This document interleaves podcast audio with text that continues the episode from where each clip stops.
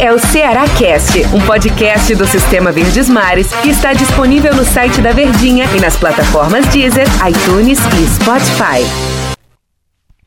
Olá, amigo ligado no Ceará Cast. Estamos de volta, hein? Estamos de volta. É...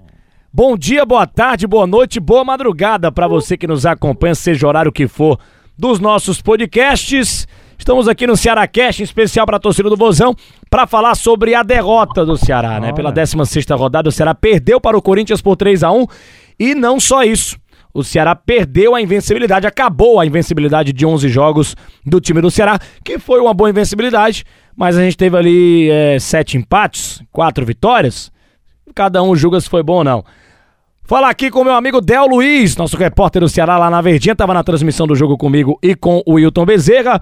E nós transmitimos a derrota do Ceará 3 a 1 pro time do Corinthians. Tudo bem, Del?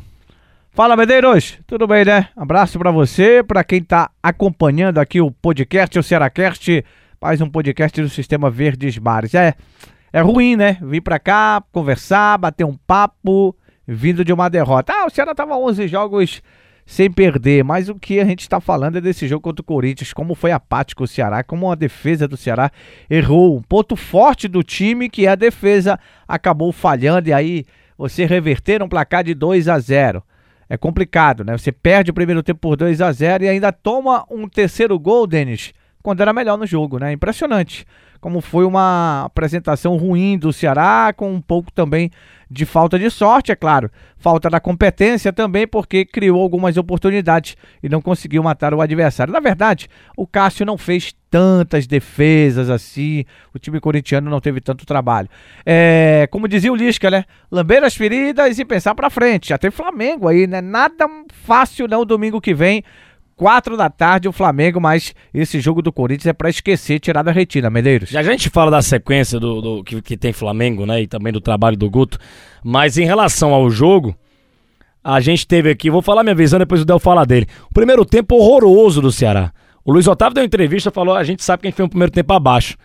É, talvez o pior primeiro tempo que o Ceará teve na temporada inteira, se duvidar. Mas foi muito abaixo. Né? Muito, muito ruim mesmo, muito ruim mesmo. Na transmissão mesmo eu tava sem acreditar que aquilo dali estava acontecendo. O Ceará jogando muito mal e o Corinthians não fez um esforço é, tão grandioso assim para ganhar o primeiro tempo do jeito que ganhou.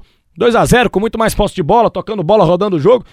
Não, o Ceará praticamente não jogou, não existiu. O Ceará não existiu. E o Corinthians fez 2 a 0 no primeiro tempo. Com dois gols do Watson, que estava iluminado, inclusive. O cara chutou, é, teve duas oportunidades fez dois gols. Aí no, o, o, no, aliás, o primeiro gol, um, um erro lá do Marlon, né? Marcou errado. E no segundo gol, acho que do Messias e do Luiz Otávio, bota na conta dos dois, ficaram marcando a bola. passou, né, é, da bola, a bola passou pelo Messias e o Luiz Otávio chegou atrasado. E aí o pequeno jogador do Corinthians é. fez o gol, né, Fez cabeça. o gol. Ele quer ponta praticamente, nem alto assim, é tão para fazer um gol de cabeça. E aí a gente teve um segundo tempo, um Ceará diferente. O Rick entrou muito bem no jogo, só que o Ceará tentou, tentou e quem faz o gol é o Corinthians. Incrível isso na qualidade, aí vai mais na qualidade individual do jogador. Como é muito bom jogador o Renato Augusto. Recebeu, bateu na gaveta, o Richard quase que pegou e fez um golaço. Depois o Rick, para premiar a boa partida que ele fez, né, entrou muito bem no jogo, fez um golaço também, diminuiu o resultado. Então foi 3 a 1 nada mais do que isso. E se tivesse um time que pudesse fazer mais gol, na minha visão era o Corinthians e não o Ceará. Então é resultado justo, uma derrota justa. É doído sim, pelo jeito que foi. E preocupante pelo jeito que foi e pelo jeito que tá sendo. Não é porque ganhou clássico, porque ganhou um monte de coisa. Porque estavam 11 jogos invictos, mas são sete empates, são atuações que a gente sempre debate nos programas da Verdinha. E também um torcedor debate nas redes sociais, debate no dia a dia, de como o Ceará não tem um futebol vistoso. Como o Ceará não consegue jogar bem. É doído ver jogo do Ceará. É um time cascudo, é um time que marca muito, é um time difícil de ser batido, concordo. O Ceará chegou só à terceira derrota no Campeonato Brasileiro. Mas se a gente pegar macro, a forma macro amplo, é, tem coisa errada ali, Del. Não tô dizendo para crucificar Guto Ferreira ou mandar o Guto embora, não. Eu acho que não tem nome no mercado atualmente que seja ali para o Ceará fazer uma loucura dessa. Mas o Guto precisa dar uma chacoalhada ou precisa levar uma chacoalhada, chacoalhada de alguém para fazer esse time render mais, jogar melhor.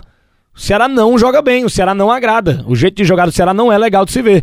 E, e, e, essas derrotas, como foi contra o Corinthians, elas podem acontecer constantemente porque não é um time que propõe jogo, não é um time que, que agrada jogando, mas é um time que marca muito. Mas quando você pega um adversário qualificado, como é o caso é o Corinthians, e vai ser o Flamengo próximo, essa, esse jogo picotado, essa marcação forte do Ceará, essa raça, essa entrega, às vezes é, é muito pouco para ganhar de um elenco tão qualificado, por exemplo, como é o Flamengo na próxima rodada. E o Corinthians, que nem tem um elenco tão bom assim, tocou a bola, rodou, fez triangulações e ganhou o jogo, Del Luiz. Eu acho às vezes o Ceará é um time medroso, Denis. Eu não sei se você concorda Falta comigo. Falta né? personalidade. Né? Quando... Por exemplo, o Rick foi o cara que mais teve personalidade no jogo, ele e o Lima. Não, quando... e você pediu na transmissão isso, né? Você pediu até quando o Rick não estava em campo ainda, né? Você pediu que o time tivesse uma vontade maior, uma personalidade maior. É aquele negócio, né, Denis? Eu acho que. Será que o Ceará tem esse elenco mesmo, né? Será que o Ceará tem esses jogadores vibrantes? Será que o Ceará tem esses jogadores que possam fazer a diferença? Será que o Guto está se utilizando dessas peças mesmo é, nessa sequência de campeonato brasileiro? Então tudo tem que ser pensado, né? O Mendonça, o que, que o Mendonça está rendendo? O que, que o Mendonça está fazendo para ser titular? O Vina, o que, que o Vina está fazendo? Por que a saída do Jorginho no intervalo do jogo? Se o Jorginho era o cara de ligação do time do Ceará, ah, tudo bem, ele tentou ali, colocou o Rick, o Rick foi bem no jogo, né? A mudança surtiu efeito. Mas o que, que o, Jorginho, o Jorginho entregou hoje no jogo? Então, são várias. Porque da, várias... Saída, da saída do Lima, quando o Ceará precisava. Exatamente, um, você um até citou, Lima. né? Então, é assim, são questionamentos que são, claro, pertinentes.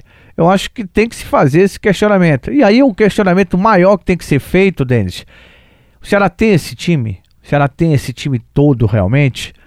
Né, para poder estar. Tá... Se bem que a gente viu, eu vi um Eric muito voluntarioso, o cara que buscou o jogo, que tentou. Vi um Ayrton, um jogador que vai para cima pro, pro combate, pro, pro um contra um. É, vi um Pacheco mais uma vez que hoje acabou sendo muito prejudicado pelo lado forte que tem um Corinthians por ali. Né? O Pacheco acabou sendo prejudicado, mas a, a grande pergunta é essa, eu volto a, a, falar, é se o Ceará tem esse time todo aí para seguir. Será que o, o Guto é só o Guto culpado? Será que jogadores também não precisam render mais? Eu já fiz esse questionamento há muito tempo. E quando eu coloco o Mendonça, coloco o Vina, o Vina não tá jogando nada. O Vina ficou, não jogou essa partida, mas não tá jogando nada, cara. Quando entra, não, não, não produz, não, não, não entrega nada. Então, é, é, são muitas coisas, Denis, que, que tem que ser pensado. Quando você fala, ah, tem coisa errada, e essa questão do Ione, o que, que vai acontecer, por que, que ele não vai ser aproveitado? Então são várias situações que tem que ser colocadas à tona para se saber realmente o real motivo do time ter essa postura, às vezes, em campo. Exatamente. E agora vem uma parada duríssima, né? Que não dá para exigir. Eita, é, não dá para exigir, cara. não vou colocar esse jogo contra o Flamengo para crucificar ninguém nem nada, porque é um jogo realmente difícil. Se ganhar, é como foi ano passado, aquela glória, né? De ganhar do Flamengo com o time principal e tal. É, mas se, se, se empatar, para mim é um empate com sabor de vitória. E se perder, é o resultado normal. O Flamengo tem um baita time, um baita elenco, investiu bastante. E, e, e não vai ser um jogo fácil. 4 da tarde no próximo domingo. No Castelão, né? Esse jogo no Castelão. Exatamente. Arena Castelão. Mas não tem torcida. O jogo que mudou, né? É, mudou. Ia ser sábado, 9 da noite, mudaram pro domingo, 4 da tarde. Exatamente. É, é, é naquela con... é, conta do, do, do, Vamos ver o que é que vai dar, né, Del? Não dá pra exigir nada contra o Flamengo. Mas existe aquela do futebol, né? O futebol é uma coisa que a gente não pode prever. Principalmente em uma, um campeonato de alto nível como é a Série A do Campeonato Brasileiro. Quem diria que o Inter ia golear o Flamengo?